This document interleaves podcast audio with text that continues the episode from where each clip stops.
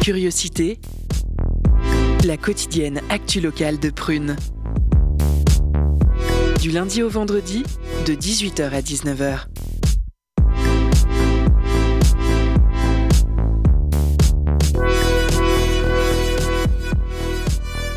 Bonsoir à toutes et à tous. Bienvenue dans Curiosité, votre émission quotidienne et locale sur Prune. Que vous nous écoutiez au bureau, dans la voiture, dans votre douche ou au bistrot, je vous souhaite la bienvenue. Je suis ravie d'être votre hôte pour l'émission de ce soir en remplacement de Julie, qu'on embrasse tous. On va passer une petite heure ensemble pour défricher des initiatives locales, solidaires, engagées, partager de la musique qu'on aime, parler cinéma, mais aussi philosophie. Au menu des interviews, des chroniques, il y en aura pour tous les goûts.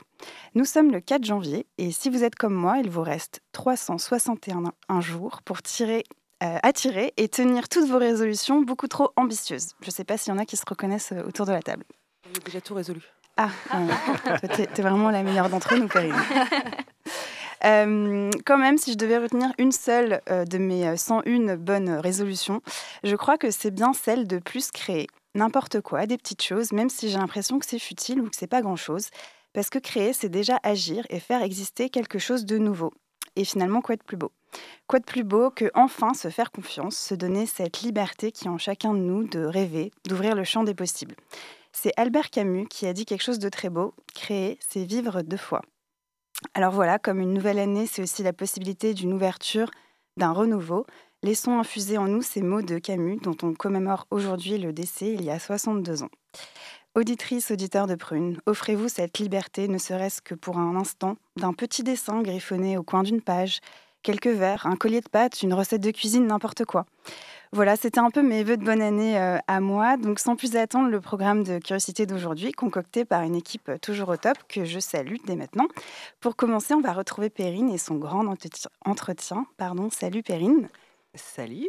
Euh, tu reçois ce soir Jonas Thermo, fondateur du collectif La Bricole. Hello Jonas. Bonjour.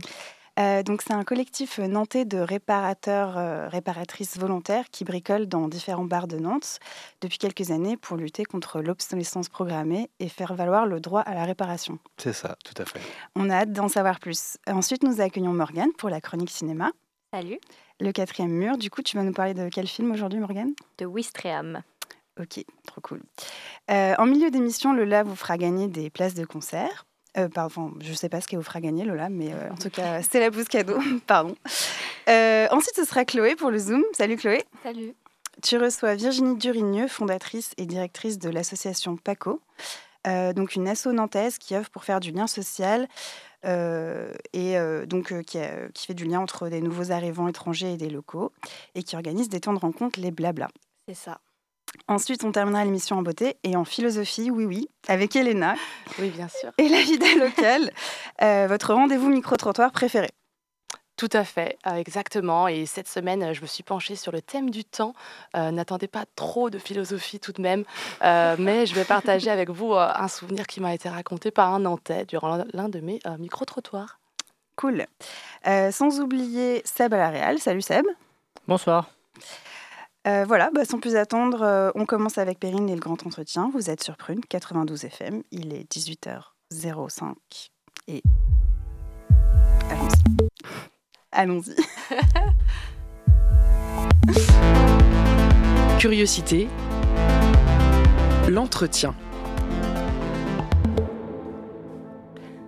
Votre ordinateur est tombé en panne? Pas de panique, vous avez pris la garantie Zut alors, elle vient juste d'expirer. Savez-vous que cela porte un nom? C'est l'obsolescence programmée. Issu du latin obsolescence, participe présent de obs obsolescere qui signifie tomber en désuétude, sortir de l'usage, perdre de sa valeur. Vous vous doutez bien que dans le consumérisme ambiant qui caractérise notre société quelque peu lobotomisée du XXIe siècle, rien n'est laissé au hasard. On appelle donc obsolescence programmée les techniques utilisées pour réduire artificiellement la durée de vie d'un équipement dans le but d'inciter son propriétaire à en acheter un nouveau. il en est tout de même bon de le rappeler pour en avoir pleinement conscience. Non, nos besoins n'évoluent pas aussi vite que les produits que l'on nous propose. Des besoins sont créés pour nous. Ce qui, si on y réfléchit, est totalement absurde puisque qui mieux que nous-mêmes peut savoir ce dont nous avons réellement besoin. Maintenant que le respect de l'environnement est enfin arrivé sur le devant de la scène, certaines personnes y réfléchissent à deux fois.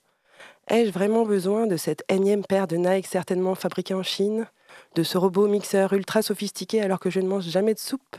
Et si je récupérais plutôt celui de ma grand-mère qui faisait une si bonne soupe de légumes quand j'étais enfant? Peut-être notre invité du soir nous, parlera-t-il de la soupe de sa grand-mère pour illustrer ses propos. Bonsoir Jonas Thermo. Bonsoir Perrine. Jonas Thermo, vous êtes fondateur du collectif La Bricole et je vous souhaite la bienvenue en direct sur Prune. Merci. Je viens de tenter de décrire le phénomène d'obsolescence programmée qui par ailleurs est une catastrophe pour l'environnement si des filières de recyclage ne sont pas mises en place. Mais vous, Jonas Thermo, qu'est-ce qui vous a décidé à mener une lutte contre ce phénomène? Euh, c'est très égoïste, mais en fait, j'ai toujours aimé euh, bricoler. Et euh, je me disais que la meilleure, meilleure façon de, de progresser, d'apprendre de nouvelles choses, c'était de pratiquer. Et du coup, je pratiquais chez moi. Et en fait, des fois, je repoussais un petit peu, je procrastine. Comme on dit, les cordonniers sont les moins bien chaussés. Et j'ai découvert au travers bah, d'une connaissance de Prune qui bossait dans un, dans un bar et qui m'a dit bah, il y a des Repair Café. Je connaissais déjà le, le phénomène, je ne savais pas qu'il y en avait en France.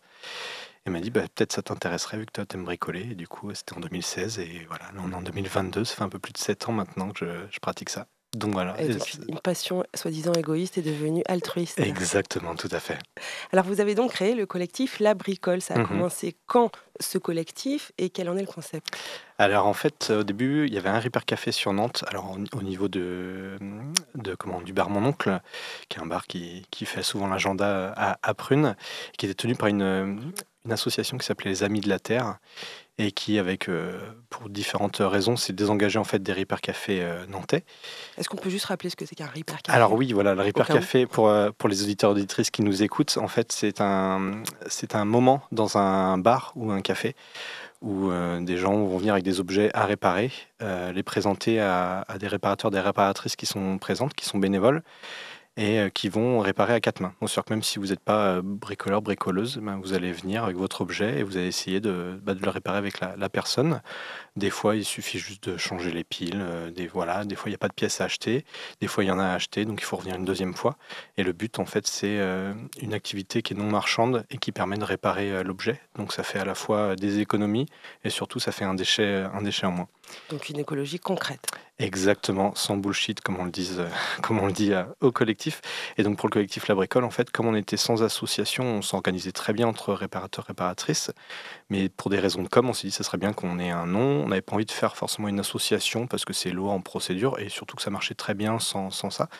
Du coup, on a fait un collectif et, euh, et en fait, le bouche-oreille marche très bien. Et donc de un bar dans lequel on faisait des Repair Café. On est maintenant à 5. Là, il y a le cinquième qu'on ouvre en janvier, le Saint-Jean d'hiver, pour pas le citer. Ah, et vous avez créé un annuaire justement avec toutes ces adresses. Exactement, où on répertorie aussi, parce qu'on a la chance sur euh, l'aglo, sur Nantes, euh, d'avoir euh, pas mal d'initiatives autour du Repair Café. Et il y a d'autres associations, d'autres structures qui organisent leur Repair Café, notamment l'association Ping, qui est plus sur JetFM et qui est aussi mentionnée sur Prune, et, une association qui fait un, un Repair Café sur l'île de Nantes aussi, un code solidaire aussi qui a fait l'agenda de Prune. Sur l'île de Versailles. À l'île de Versailles, l'île de Nantes n'importe quoi, l'île Versailles. C'est une autre île de Nantes. Exactement. Beaucoup d'îles dans cette ville. Alors sur votre site internet, on peut lire cette phrase stimulante Amis bricoleuses, bricoleurs, perdez vos complexes. N'oubliez pas que l'Arche de Noé a été bâtie par un amateur et le Titanic par des professionnels. Donc un repair café, comment ça marche si on a quelque chose à réparer? Est-ce que on peut emmener tous les objets? Est-ce qu'il faut payer? Est-ce qu'il faut emmener hmm. des outils? Est-ce qu'il y a une garantie? Voilà. Alors en fait, il n'y a rien à payer c'est vraiment du bénévolat. Et en tout cas, il n'y a, a, pas d'argent pour la réparation. Par contre, du coup, euh, bah, on fait ça dans un bar. Ça dure deux heures à chaque fois. On peut avoir soif, donc c'est bien de payer un verre au réparateur et réparatrice. À l'heure de l'apéro, 19h21. Exactement, 19h, 21h. On se met toujours sur cet horaire-là bah, pour des raisons aussi pratiques. Et euh, donc voilà, donc c'est gratuit, hormis éventuellement les pièces qui auraient à changer sur l'appareil et les, les boissons, euh, voire collation, des petits trucs à grignoter pour, pour le réparateur réparatrice. Au niveau des objets à réparer, bah, tout ce que vous pouvez transporter. Donc nous, on ne fait pas les vélos parce qu'en en fait, euh, on n'a personne dans le collectif qui est, qui est calé pour ça. Surtout que ça demande de la place dans les bars. Donc, Mm. on a certains bars qui sont assez grands. On a Pioche qui est à côté de, de Prune, que vous devez bien connaître. Un peu le Où- QG. voilà, exactement, qui est le QG de Prune. Et euh, effectivement, là, on aurait de la place. Mais voilà, encore une fois, c'est une histoire de compétences. Donc voilà, donc c'est plus un, un choix, on va dire, par défaut. Et puis aussi parce que c'est peut-être plus salissant. Donc pour les bars, c'est peut-être moins pratique. Et donc tout ce que vous pouvez transporter, sur un frigo, vous pouvez pas le transporter. Bah, nous, on va pas pouvoir le, réparer parce que bah, en fait, c'est forcément en bas. On fait, on se déplace pas à domicile. C'est vraiment les gens doivent venir avec leurs objets. Et, euh, et voilà. Et il n'y a pas plus de, il y a pas de garantie. C'est-à-dire que si votre objet est sous garantie, il faut faire jouer la garantie. S'il est hors garantie, comme c'est euh, le, cas, bah, c'est même 100% des gens qui viennent, ils ont essayé de, de faire jouer la garantie avant. Et euh, bah, du coup, on peut voir essayer de le réparer. Des fois, on ne le répare pas complètement, mais l'objet retrouve une, une fonctionnalité soit alternative, des fois on arrive à détourner un objet, soit une fonctionnalité partielle, et, mais ça rajoute pas à la garantie, forcément on n'est pas professionnel. Même si on, on sait se débrouiller, on sait bricoler pas mal de choses, on n'est pas agréé ou quoi que ce soit. Donc, euh, donc voilà. Alors, vous l'avez dit tout à l'heure, vous êtes réparateur, réparateur vous-même euh, bénévole euh, au sein de ce collectif et vous avez un, un partenaire, notamment pour les pièces détachées. Vous avez plusieurs partenaires, alors pour les bars, Ouais. pour les pièces détachées. Alors en fait, c'est quelque chose qui s'est fait un peu euh, de façon organique. C'est qu'on a la chance à Nantes d'avoir un magasin d'électronique. Donc c'est quelque chose qui ne parle pas pour la plupart des, des gens. Mais en fait, c'est un, un magasin qui existe depuis euh, les années 80 et qui euh, contient plein de composants électroniques. Donc c'est des, des choses qui vont constituer n'importe quel appareil aujourd'hui, puisque tout est informatisé, tout est électronique maintenant. Et euh, il n'y a pas ça dans toutes les villes. C'est-à-dire qu'à Paris, euh, je crois qu'il restait une seule boutique et qui a fermé peut-être euh, il y, a, y a deux ans maintenant. Donc on a vraiment une chance inouïe d'avoir ça à Nantes. Et c'est vrai pour que lui bah, faire honneur, c'est Electronic 44. et Electronique 44, que- dont l'équipe je salue au passage. Et c'est vrai qu'on leur envoie bah, beaucoup de clients. Et eux, ils nous envoient aussi pas mal de clients parce qu'ils ont des gens qui viennent chez eux en disant bah, j'ai besoin de la pièce et j'ai besoin de la faire réparer aussi. Donc euh, donc c'est un échange, ça se fait organique. Il n'y a pas d'échange d'argent, il n'y a pas de partenariat de com ou quoi que ce soit. Juste bah, on est content de leur service et, euh, et voilà, ça se et fait comme ça. Voilà. Alors si on est réparateur comme vous, réparateur, réparatrice, on Mhm. trouve un bar et, et vice-versa. Si un bar veut avoir un repair café ou un réparateur veut faire un repair café, Ouais. ils, ils doivent se trouver? Eh ben, ils doivent se trouver. Donc, en fait, nous, on, on aimerait bien jouer ce rôle-là. Et c'est pour ça que la- l'annuaire est, est là. C'est de, de mettre en relation les gens. C'est vrai qu'on a pas mal de gens qui sont soit venus directement dans les Repair Café, qui nous dit bah, Je découvre en fait l'activité et moi, je bricole dans mon coin, donc ça me plairait. Soit euh, par le site. Alors, le site, nous, on ne fait pas de com. Il n'y a rien du tout. euh, on n'a pas de réseaux sociaux. C'est une volonté. On veut vraiment mettre zéro argent et euh, surtout pas, pas jouer le jeu des réseaux sociaux. Donc, c'est un peu organique. Donc, les gens nous trouvent difficilement mais sur Internet, mais sinon plus facilement sur, sur, via le bouche-oreille. Et en fait, bah, nous, on fait l'entremetteur et après, on voit comment ça se passe. Et, le but, effectivement, c'est que les bars aient chacun leur hyper café. Alors, comment se comportent les autres pays à, à l'égard de l'obsolescence programmée? Est-ce que vous avez des exemples à nous donner, ou, euh, Hmm. notamment en Europe? Est-ce qu'il y, a des- est-ce qu'il y a des pays qui sont des bons élèves, des meilleurs élèves que nous? Ou Est-ce qu'il y a des exemples à prendre? Ouais, alors c'est une bonne, euh, bonne question. Euh, moi, je fonctionne plutôt au niveau de l'Europe et des États-Unis, qui sont deux, deux gros groupements. Euh, il faut savoir que donc, les Repair Café, ça vient de, des Pays-Bas. Donc ça vient, ça vient d'Europe. De- Le premier, c'était en 2006.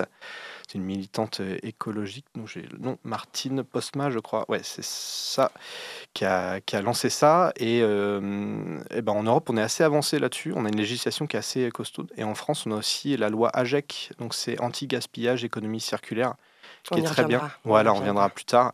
Donc on est assez en avance. Et aux États-Unis, euh, bah, pour une fois, c'est eux qui sont en retard et ils viennent de nous suivre avec une loi qui a été promulguée euh, par l'État de New York qui euh, force un petit peu la main aux constructeurs pour, pour le droit à la réparation. Donc c'est fournir des pièces, des choses comme ça. Et donc, ouais, ça va. En Europe, on n'a pas à se plaindre. Au niveau des pays, je ne saurais pas dire si la France est en avance ou pas, mais en tout cas, ça va dans le bon sens. En tout cas, j'ai- cru lire que des repair cafés dans le monde, il y en avait 2548, Oui. dont 2200 en Europe. Donc, en effet, c'est l'Europe Voilà. qui est un peu leaduse sur la question. Voilà. Mais il y a 38, plus de 38 000 euh, bénévoles impliqués euh, dans les repair cafés Mm, mm. et euh, plus de 45 000 articles réparés par mois. Donc, c'est quand même une belle, une belle réussite. Voilà. Juste avant de faire notre petite pause musicale et afin de comprendre l'ampleur du phénomène d'obsolescence programmée, revenons un petit peu dans le temps. Puisque le premier exemple remonte dans les années 20. C'est ce que j'ai lu, je ne sais pas si vous avez déjà entendu parler de ça, du cartel Phoebus, qui était composé de Philips, Osram et General Electric, qui commercialisait des ampoules à incandescence dont la durée de vie ne pouvait excéder les 1000 heures. Ils s'étaient tous mis d'accord. Donc ça ça veut dire que ça existe depuis plus de 100 ans et on réagit que maintenant. Pourquoi selon vous? Euh, alors c'est une bonne question. Je pense qu'il y a aussi des intérêts économiques qui sont énormes. Il y a des lobbies. Euh, L'exemple de l'ampoule est pas mal. Il y a aussi le nylon après, le bas en nylon qui est venu après. Il y avait les premiers bas étaient euh, bah, incassables. Enfin du coup j'ai oublié le nom, infilables. Et il y a pas mal de, choses comme ça. Aujourd'hui l'obsolescence programmée, ce serait plutôt sur les imprimantes à jet d'encre qui sont un total désastre. Enfin c'est vraiment une technologie qui ne devrait plus exister parce qu'elle n'est pas au point, en tout cas pour le grand public. Et, euh, et voilà. Après, il n'y a pas que ça. C'est-à-dire qu'il y a aussi des, objets qui sont pas forcément costauds, mais c'est pas forcément euh, dû à une obsolescence programmée. C'est-à-dire qu'il ne faut pas avoir du complot partout. Mais par contre, ouais, le, le côté des ampoules, ouais, ça c'est ça c'est vrai. Il y a encore une ampoule qui tourne aujourd'hui, qui était de l'époque pré-cartel, qui tourne, Qui ne s'est euh, jamais éteinte. qui s'est jamais éteinte et qui est dans une euh, station de pompiers euh, américaine et qui, qui est encore. en- Il y a une caméra dessus. On peut aller sur le site et voir la- l'ampoule en, en marche. Alors qu'on a tous, euh, autant que nous sommes, changé mille fois des ampoules. Exactement. Et souvent on les casse, mais souvent elles s'éteignent toutes seules, effectivement. Tout à fait. C'est maintenant l'heure de la pause musicale puisque nous arrivons déjà au milieu de notre entretien. Nous retrouverons Jonas Termo, fondateur du collectif La Bricole, venu nous parler de sa lutte contre l'obsolescence programmée par le biais des Repair Café, dans lesquels il est également réparateur et bénévole. Je vous invite à présent à écouter Together, titre de Stir Fry, puisque la clé, c'est de faire ensemble. On se retrouve tout de suite après.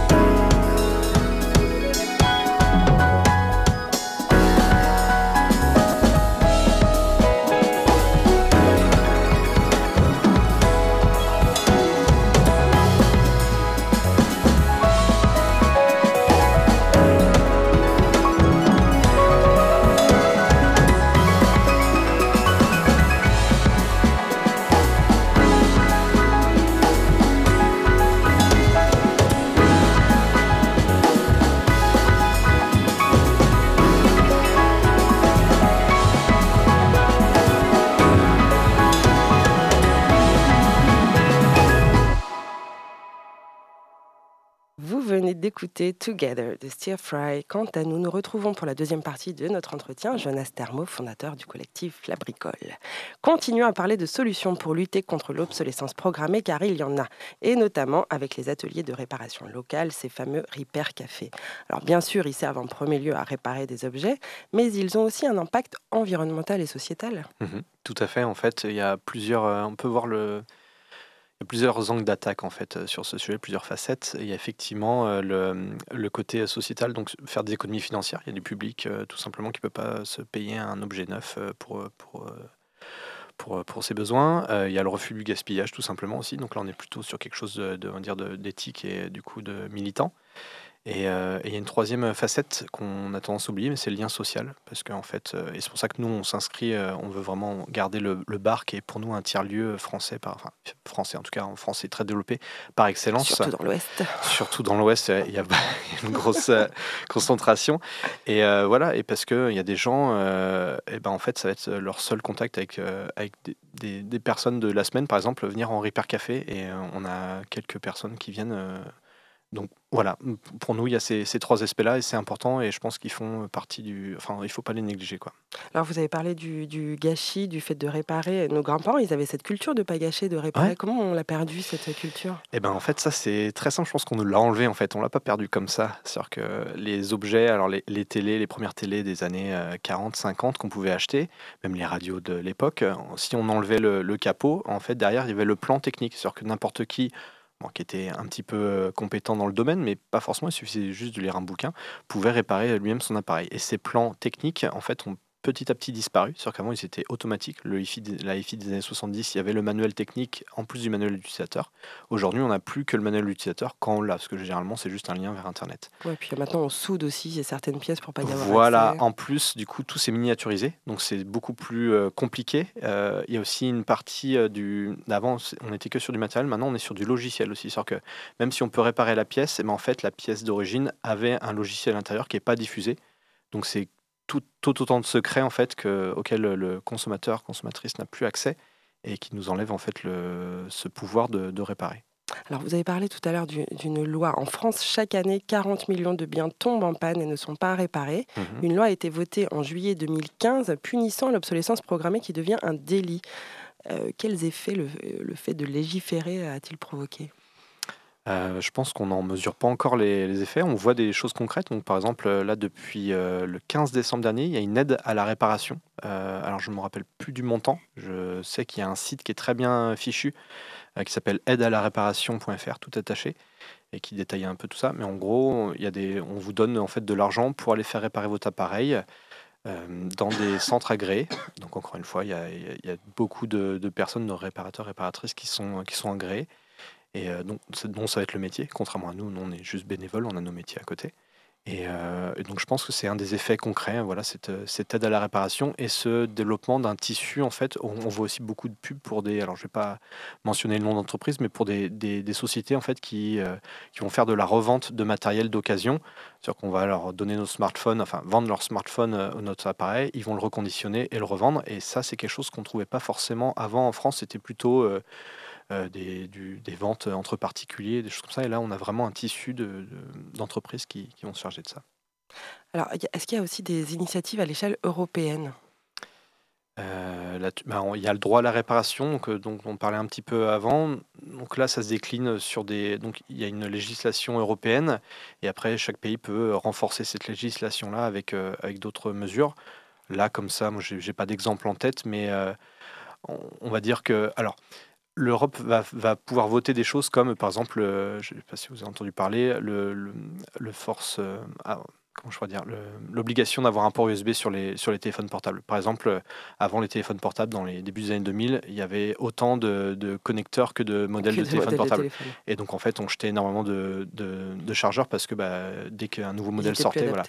Euh, l'Europe a forcé en fait le- la connectique USB sur tous les téléphones, euh, sauf une marque euh, à la pomme dont je ne citerai pas le nom qui, qui a résisté euh, et qui ne va pas résister pour la prochaine loi parce que la loi est un petit peu plus costaud maintenant. Mais voilà, donc ça, ça a permis en fait d'avoir un, un impact réel sur, bah, sur les déchets. Après, l'Europe n'a pas toujours voté les bonnes lois. Moi, j'ai une, une loi qui s'appelait ROHS qui a forcé les constructeurs à enlever le plomb dans les appareils, dans les soudures d'appareils, pour éviter de polluer l'eau, parce qu'on jette les appareils, euh, du coup, euh, dans, enfin, nous, on envoie nos appareils à recycler, mais en fait, ils sont envoyés en Inde ou en Chine, où ils sont jetés dans, dans l'eau. Et en fait, ça polluait, euh, ça polluait l'eau d'avoir du plomb. Donc, plutôt que de dire, on va arrêter de jeter les objets, les envoyer à des pays euh, étrangers, et ben en fait, ils ont juste dit, ben, on va enlever le plomb dans nos appareils, comme ça, ben, ils sont toujours jetés, mais au moins, ça polluera plus. et en fait, donc ça, ça part d'un bon sentiment. Enfin, pour moi, on n'attaque pas le vrai problème, mais bon, bref, passons. Et en fait, ça, ça, ça a provoqué comme effet secondaire euh, des, des appareils qui tombaient en panne plus euh, rapidement, parce qu'en fait, si on met pas de plomb dans l'étain pour souder les petits composants électroniques dans les appareils, et ben ça dure moins longtemps. Je grossis, mais en fait, ça les, ça les rend Donc ça moins costauds. contribue à l'obsolescence. Donc en fait, ces trucs qui passent, qui, qui partaient d'un bon sentiment sur ne plus polluer l'eau, euh, et ben en fait, c'est retourné un peu contre nous. Donc maintenant, ça a un petit peu changé. Euh, C'est-à-dire que les appareils, on arrive à faire des, appareils qui tiennent un peu plus longtemps sans, sans le plomb, mais c'est pas encore ça. Et donc euh, voilà. Donc l'Europe, je, je dirais que des fois ils votent des trucs bien et des fois des trucs pas bien, mais ça, c'est partout pareil. Et puis on a 27, c'est pas toujours facile. Exactement. Alors, pour, pour- juste pour information, l'obsolescence programmée, euh, elle est punie, quand on arrive à la prouver, Mhm. d'une peine de deux ans d'emprisonnement et de 300 000 euros d'amende. Mhm. Société, entreprise, tenez-vous bien, parce que maintenant on va commencer à attaquer. Alors, vous n'êtes malheureusement pas, euh, vous êtes heureusement, pardon, pas seul dans ce combat, puisque en préparant cette émission, j'ai découvert qu'il existait une structure qui s'appelle HOP.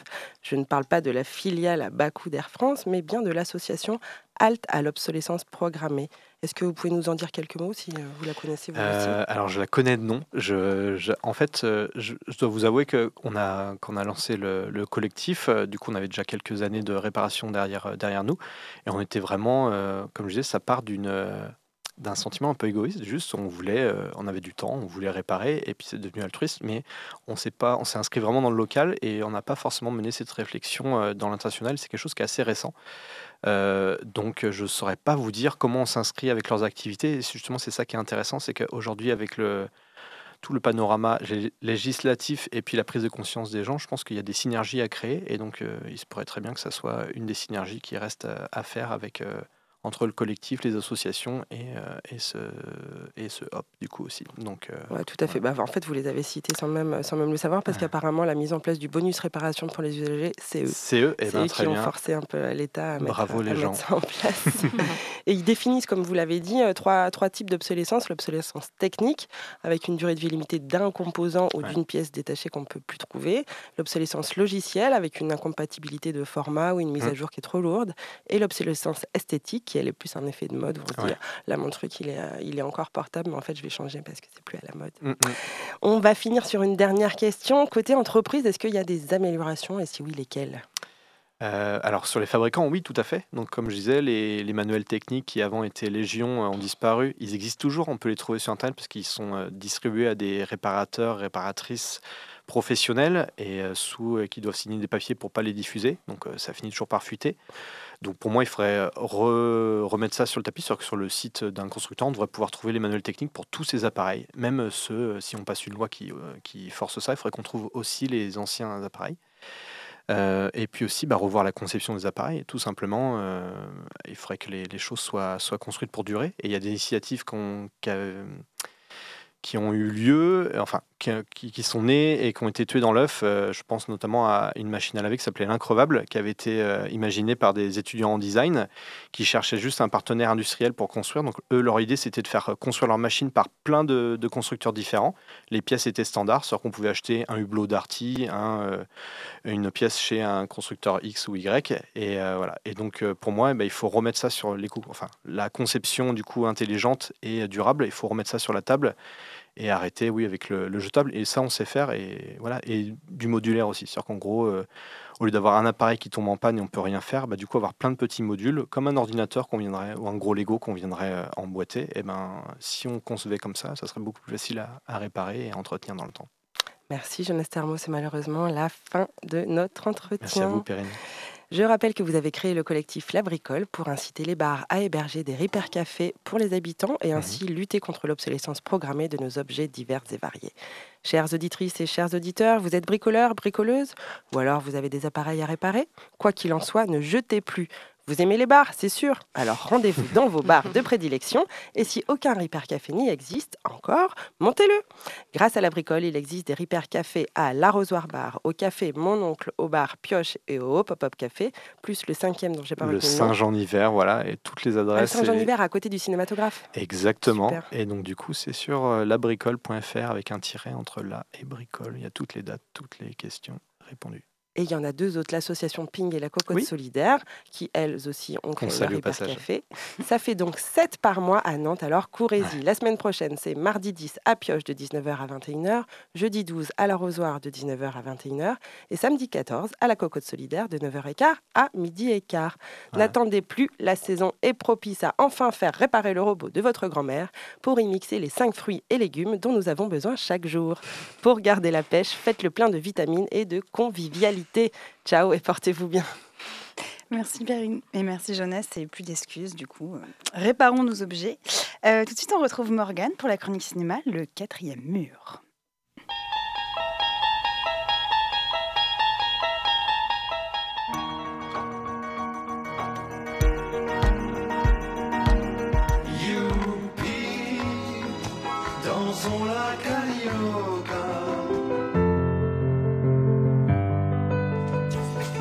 Bienvenue dans Quatrième Mur, votre chronique ciné du mercredi soir.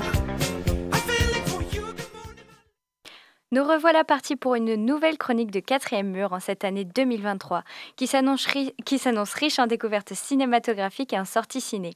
Alors pour bien débuter l'année, je m'étais dit que j'allais vous faire un petit classement de mes films préférés de 2022, mais bon, il se trouve que je suis pas allée au cinéma des masses. Allez. Pour me rattraper, j'ai quand même choisi un film qui date de 2022, lui. Il a fait l'ouverture de la quinzaine des réalisateurs au Festival de Cannes de 2021. J'ai nommé Wistreham. On commence donc avec un petit résumé, comme d'habitude. Adaptation du livre Le quai de Wistreham de Florence Aubenas, Wistreham raconte l'histoire de l'écrivaine Marianne qui décide de se faire passer pour une demandeuse d'emploi afin de s'infiltrer dans le monde des agents d'entretien. Elle y découvre alors une vie quotidienne précaire et rarement joyeuse de laquelle on ne peut pas se sortir facilement. Elle est engagée sur le ferry faisant la liaison entre Wistreham et Portsmouth avec Christelle, qui devient rapidement son amie, mais aussi l'une des grandes sources d'inspiration de son récit. Alors c'est d'abord le sujet du film qui m'a intriguée pour la simple et bonne raison qu'on a tous déjà fait des petits boulots d'été vraiment pas ouf et qu'agent d'entretien, bah ça en fait son en partie. Alors ce soir, question pour mes camarades qui n'ont pas l'air super réveillés hein, d'ailleurs. hein. Quel a été votre pire boulot d'été? On fait le tour de table, c'est parti. Oh, euh, là, comme ça, je viens de me rappeler que j'ai été euh, animatrice euh, dans une colonie de vacances. alors, en Afrique du Sud, là, ça commence bien, mais j'ai quand même dû, à un moment, nettoyer du, du caca d'éléphant. Voilà. Je- Attends, un éléphant c'est cool. c'est vrai que voilà, j'étais partagée entre Ah, c'est dégueu et c'est très stylé. C'est très stylé. Bon, ensuite. Moi, j'ai vendu des glaces chez Agendaz à Londres. Jusque-là, tout va bien Cool. aussi. Sauf que mon boss était un, un- un tant soit peu harceleur. Et donc, j'ai fini par euh, ne pas accepter ses avances et donc nettoyer moi aussi les toilettes du sous-sol. Ah, Ah, décidément. ah bah dis donc, il y a du niveau. Qui d'autre? On va faire un concours là. Euh, moi j'ai fait la danse de Maya l'abeille euh, en mascotte de Maya l'abeille euh, par 40 degrés à Palavas-les-Flots. Je sais pas si quelqu'un peut battre ça. Du Mais de mon plein gré, hein, vraiment, on m'avait pas forcé. On t'a pas forcé, on t'a payé. C'est ça. Ensuite, quelqu'un d'autre? Bon, moi, juste préparateur de commandes, mais sous 4 degrés, quoi. Pas ouf, Pas pas ouf. pas En ouf. plein été. J'étais dans l'usine et je travaillais dans le vin, donc j'arrivais euh, habillé de blanc, je repartais habillé de violet. Donc euh, voilà. En même temps, c'est la vinasse. Alors, Ouais, voilà. Au moins, tu peux boire. Bon, bah perso, mon premier job, c'était justement femme de ménage dans un camping. C'était pas ouf. C'était pas ouf. Autant vous dire que j'ai pas passé un été hyper palpitant. Hein. Deux mois, ça m'a suffi. Et il y a d'ailleurs une scène dans laquelle on peut voir Juliette Binoche dans le film, dans le rôle de Marianne, donc, galérer à nettoyer un mobilhome, puis se faire renvoyer quand les responsables sont mécontents du résultat, euh, qui n'est clairement pas à la hauteur de leurs attentes. Bon, je peux vous garantir que ça correspond assez bien à la réalité. Et le film montre les conditions physiques très difficiles et des plages horaires quasiment impossibles à assurer. Les agents d'entretien n'ont qu'une seule option pour survivre faire un maximum d'heures pour un travail parfois inhumain, mais toujours sous-payé. Et bien évidemment, tout est chronométré. Si on prend l'exemple du ferry, c'est 4 minutes par chambre. Vous savez, quand vous, vous galérez à changer vos draps et que vous mettez une heure pour remettre la couette parce que vous pleurez à peu près 10 fois Ouais, et ben les agents d'entretien, ils doivent le faire en 4 minutes sur deux lits et en plus, ils doivent tout nettoyer dans la chambre. Et elles ou eux n'ont pas le droit d'avoir de mental breakdown en plein boulot. Alors, on peut aussi parler du respect que l'on accorde à ces agents, hein, qui est aussi inexistant, on peut le dire. Il y a d'ailleurs une scène qui traduit assez bien ce manque. On apprend à Marianne à être, je cite, polie lorsqu'elle croise quelqu'un. Et j'avoue qu'en voyant cette scène, bon bah, je me suis dit, quel foutage de tronche, pour pas dire autre chose. Parce que ces femmes et ces hommes qui font déjà un métier ingrat et très difficile doivent en plus faire des courbettes à des gens qui ne respectent parfois pas leur travail. Imaginez ça, tous les jours, de toute votre vie. Alors, il est vrai qu'on ne parle pas du film de l'année 2022, mais je vous invite quand même à y, jeter un œil. Tout comme les soignants, les agriculteurs et autres métiers en difficulté, les agents d'entretien ont besoin de visibilité. Il faut médiatiser cette profession trop peu respectée et reconnue. Rappelons qu'ils ont été indispensables aussi pendant la crise du Covid, carrément appelée la deuxième ligne par le gouvernement. Mais est-ce que vous les avez vus à la télé, vous? Parce que moi, personne, non. Et même quand j'ai cherché des éléments sur Internet défendant leur cause, bah, j'ai seulement trouvé quelques articles qui se battaient en duel. Alors voilà, Wistreham rétablit l'humanité et la vérité pour ces personnes qui travaillent d'arrache-pied sans rien demander en retour. Et comme le dit si bien Marianne dans le film, il faut rendre, je cite, visibles les invisibles. Merci Morgane. Euh, tout de suite, on passe à la pause cadeau avec Lola. Ouais, ouais, ouais,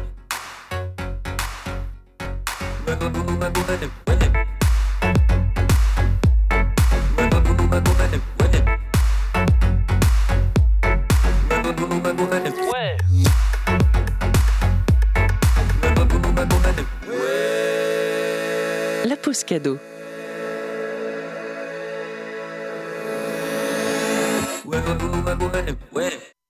Ce soir, euh, Prune te fait gagner des places pour euh, la pièce musicale Airstream qui aura lieu le 10 janvier à 20h au lieu unique.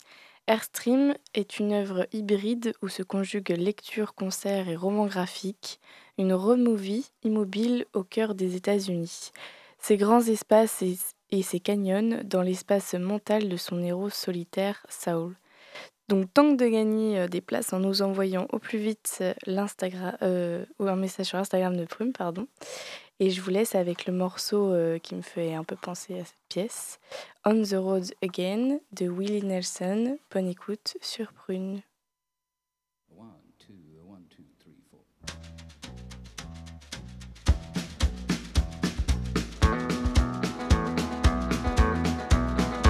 On the road again.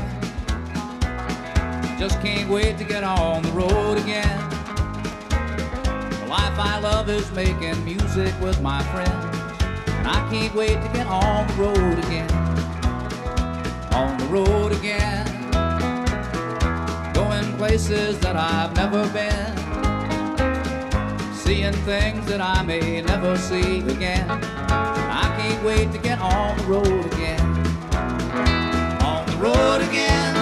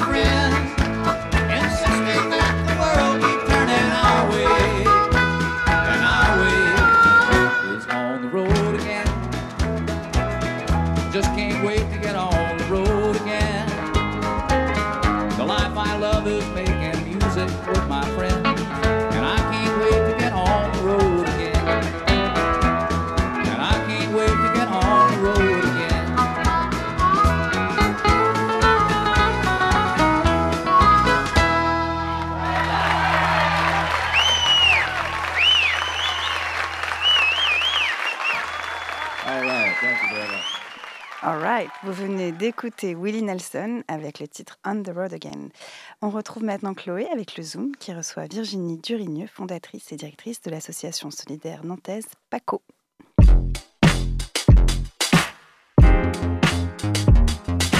Curiosité. Le Zoom Actu. Bonjour Virginie. Bonjour. Vous êtes donc euh, la directrice et fondatrice de PACO, une association qui a pour objectif de construire une société riche de cette diversité. Dans cette logique d'interculturalité et pour créer du lien, vous avez mis en place les blabla. Un blabla, c'est un espace et un temps pour la rencontre entre de nouveaux arrivants étrangers et des locaux. C'est tous les premiers jeudis du mois au bar Mon Oncle et le prochain, c'est donc demain. Vous venez donc ce soir nous présenter ce projet, mais également l'association, et c'est par là que nous allons commencer. Vous êtes la fondatrice de PACO. Est-ce que vous pouvez nous décrire euh, l'essence de l'association? Quelle est sa vocation et ses objectifs? La vocation de cette association, c'est de pouvoir créer du lien entre les locaux et les nouveaux arrivants, puisque je me suis rendu compte en menant une recherche-action de deux ans que euh, y avait beaucoup d'associations qui venaient en aide euh, aux personnes étrangères sur le territoire, mais rien qui permettait la rencontre entre ces fameux locaux, donc des personnes qui possèdent les codes du territoire, et les nouveaux arrivants étrangers, des personnes qui venaient d'ailleurs. Et euh, pour construire un territoire, il faut que les personnes puissent être en lien les unes avec les autres, euh, qu'elles puissent être en interaction, et puis euh, bâtir des choses ensemble, des nouvelles manières de faire, d'agir, et pour que le territoire puisse se renouveler et se construire en fonction d'une situation donnée. Et si les personnes ne sont pas en lien les unes avec les autres, ça marche pas et le territoire se renouvelle pas et en fin de compte, il finit par mourir. Donc l'idée de cette association, c'est de pouvoir créer du lien avec ces personnes qui viennent d'ailleurs, ces personnes qui sont déjà ici, pour qu'elles puissent réinventer notre territoire à nous tous. Est-ce que vous pouvez nous faire un petit tour d'horizon euh, des différentes actions que vous réalisez avec l'association?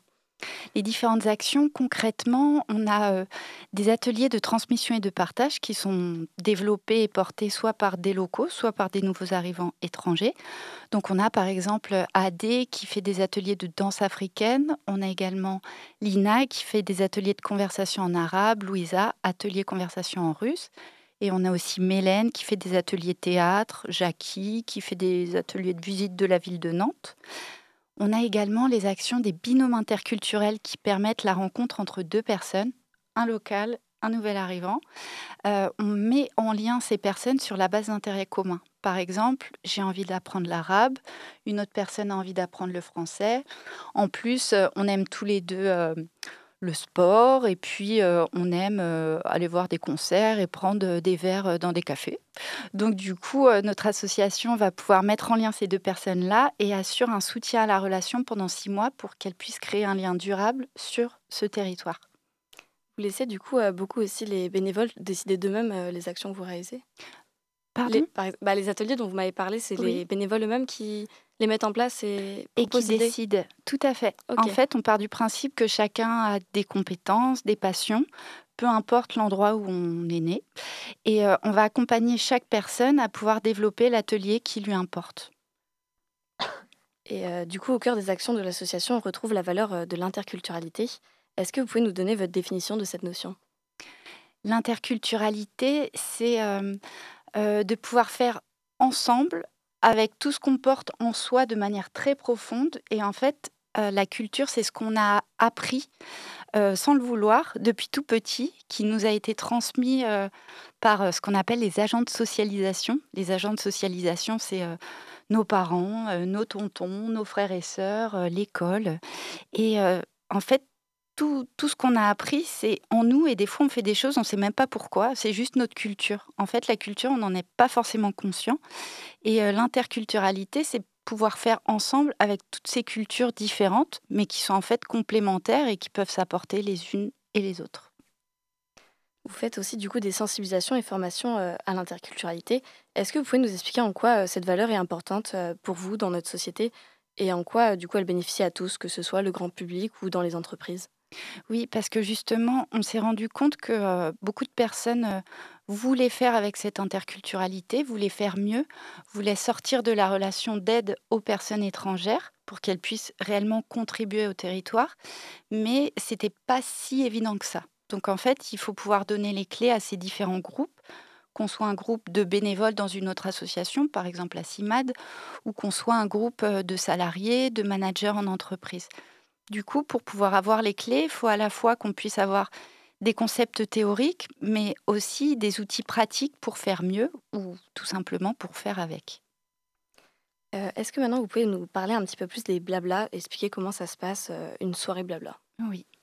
Alors, donc, les blabla, ils ont été lancés il y a trois ans au bar Mon Oncle. Donc, c'était avec euh, Hélène et Miranda euh, qui se sont rencontrées. euh, Miranda, en fait, elle voulait faire un atelier d'anglais et quand elle a rencontré Hélène, elle a dit Mais viens, on va lancer les blabla ensemble. Et euh, donc, euh, depuis, ça ça s'est renouvelé. Aujourd'hui, c'est Dominique qui, qui porte les blabla. Donc, en fait, les personnes arrivent. Il y a une présentation de toutes les personnes pour savoir à côté de qui on est assis. Dès qu'une personne arrive, on refait les présentations. Les personnes disent ce qu'elles ont envie de dire sur elles, leur prénom, leur nom, ce qu'elles font dans la vie.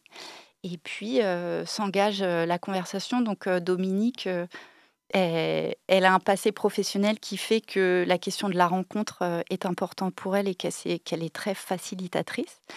Et puis on a une petite cagnotte sur le bar Mon Oncle, parce que tout le monde ne peut pas forcément se payer des verres et des cacahuètes.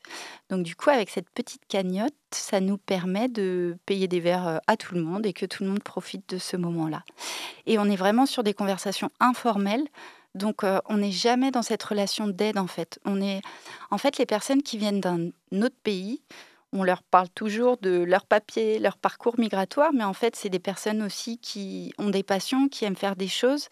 Et quand on prend juste un verre avec elles pour savoir bah, qu'est-ce que tu aimes faire dans la vie, qu'est-ce que tu vas faire demain, mais c'est super important pour elles et ça participe aussi à une reconnaissance sociale et puis à, se faire du bien à, à sa propre estime.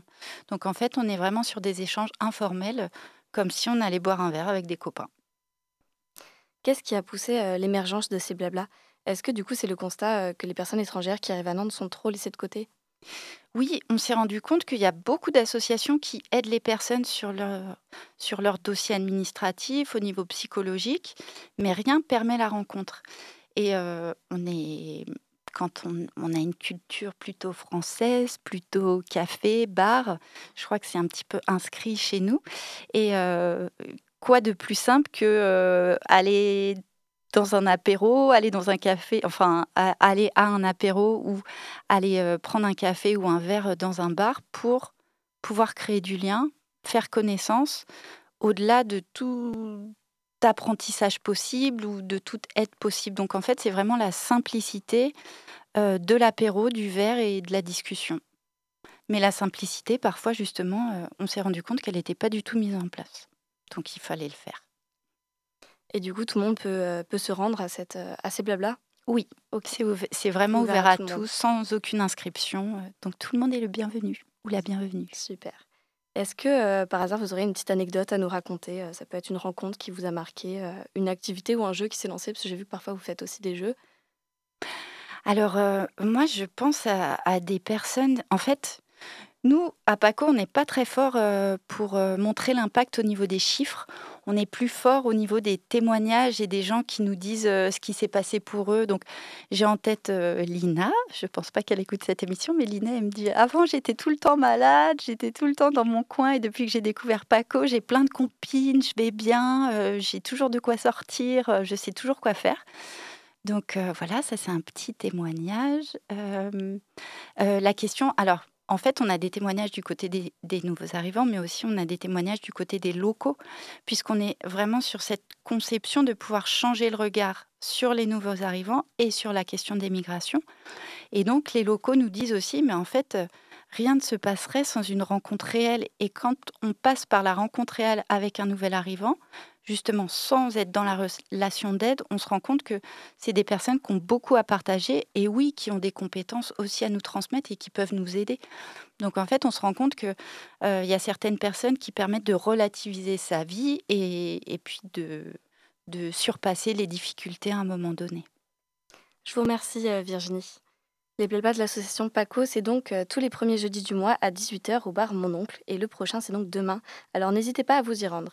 Et vous pouvez retrouver l'association PACO sur Facebook. Vous voulez rajouter quelque chose? Juste celui de demain, il est annulé Ah parce que Oh bah. Dominique, justement, elle n'est pas disponible cette semaine et c'est pour ça qu'elle ne pouvait pas Alors, venir avec sera, moi euh, aujourd'hui. le premier jeudi de février. Exactement. Merci beaucoup. Merci Chloé, merci Virginie. Euh, avant de conclure cette émission avec le rendez-vous micro-trottoir nantais, je vous laisse en compagnie euh, d'une musique, Vieux Farka Touré et Kurambanguin. Désolée pour avoir écorché euh, ce, nom, avec le titre Tango.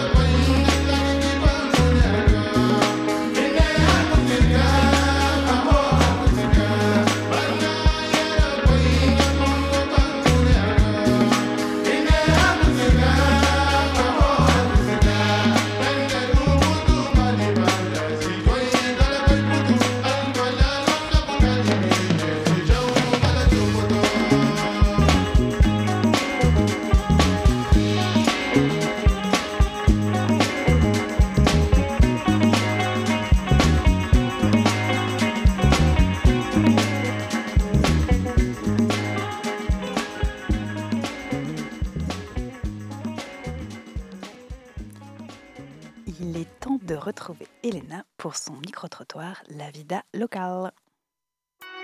Curiosité. Les chroniques de la rédaction. Et oui, rebonjour à toutes et à tous. Je suis ravie une nouvelle fois de vous présenter un numéro de La Vida Locale, une chronique qui a pour vocation de déconstruire la routine et d'explorer l'originalité dans le quotidien nantais. Vous le savez, j'ai toujours beaucoup de questions qui me trottent dans la tête et j'ai même l'habitude de prendre un micro et d'aller les poser aux Nantais dans la rue. Et cette semaine, avec la nouvelle année, je me suis particulièrement questionnée sur la notion du temps. Je me demandais, mais pourquoi mes élèves de seconde croient-ils que j'ai 40 ans alors que j'ai moi-même l'impression d'en avoir 21 Ou encore, pourquoi avoir mis le mot futur dans le nom futuroscope Tant d'énigmes sans réponse. Et oui, les années filent, et j'ai pour ma part fêté mes 30 ans récemment. Et pour beaucoup d'entre nous, les soirées à déguster du bon vin dans des belles carafes ont remplacé les folles soirées vodka Fanta dans des gobelets. Les shooters sont complètement oubliés au fond de nos placards. Et on finit même par en casser un par négligence. Mais dans ce cas-là, bien sûr, on le répare, tel notre invité Jonas du Ripper Café La Bricole. On recolle les morceaux de notre petit shooter et puis on se dit Tiens, bah, je vais peut-être l'utiliser comme un coquetier au pire. Personnellement, j'aime bien essayer de faire des nouvelles expériences, un peu comme on faisait quand on était ado. En 2022, je suis par exemple partie en virée, explorer, euh, découvrir Marseille avec des amis. Et je me suis trouvée super rock'n'roll, à aller spontanément me baigner alors que, tenez-vous bien, je n'avais même pas emmené de serviette pour me sécher. La vie d'Aloca, quoi J'étais clairement en roue libre. Plus rien ne pouvait m'arrêter. Et je suis même allée dormir en auberge de jeunesse. Mais là, la vieillesse m'a vite rattrapée quand je me suis rendu compte que j'avais le vertige du haut du lit superposé. Niveau insouciance, on a vu mieux. Bref, les années filent et parfois on aimerait que le temps s'arrête. Et cette réflexion m'a fait penser à l'histoire racontée par un Nantais durant mon micro-trottoir enregistré aux trois continents en novembre dernier. Et tu te souviens quand tu étais petit euh, et que tu allais voir des films, que tu te souviens de ce que ça te faisait ressentir et tout? Moi, ce que je me souviens le plus, c'est euh, la sensation quand tu sors du cinéma. Tu sors du ciné- euh, surtout quand t'es petit, en fait, normalement, tu sors du cinéma, il fait nuit, et quand tu sors du cinéma, genre t'es- quand t'es petit, souvent tu vas au cinéma à 15h, un truc comme ça, et je sais pas, c'est trop bizarre, t'as l'impression de ressortir d'un autre univers et tout. C'est vraiment la sensation quand tu sors du cinéma qui est ouf, moi je trouve, plus que quand tu y es. Morale de l'histoire, chers auditeurs, oui, le temps file, mais il est possible de se créer une petite bulle hors du temps. On peut vivre des aventures, même localement. Et sur ce, je vous dis donc à bientôt pour un prochain épisode de La Vida locale avec toujours plus de questions et de réponses surprenantes. Merci Elena. Alors moi j'ai passé euh, 31 ans, bientôt 32 et je bois encore des shooters dans les bars. Est-ce que c'est grave, euh, docteur? Du coup je me suis dit, euh, mince, zut, j'ai peut-être loupé quelque chose. Euh, eh bien, je crois qu'il est temps de terminer cette émission. Euh, Curiosité touche à sa fin. Je remercie ma team de choc, Perrine pour le grand entretien. Morgane pour sa chronique Le quatrième mur, Chloé pour le Zoom, Elena pour sa chronique et Seb à la Réal, toujours présent, toujours debout. Plutôt assis, Euh, mais. ouais, ouais. Comme chaque semaine, vous pouvez retrouver le podcast de l'émission sur le site de Prune, euh, prune.net, et retrouver tout de suite l'émission scientifique activatrice de Synapse, le Labo des Savoirs, une émission spéciale No Limites enregistrée aux Ut- Utopiales 2022. Restez à l'écoute, bonne soirée sur Prune, et puis salut tout le monde. Salut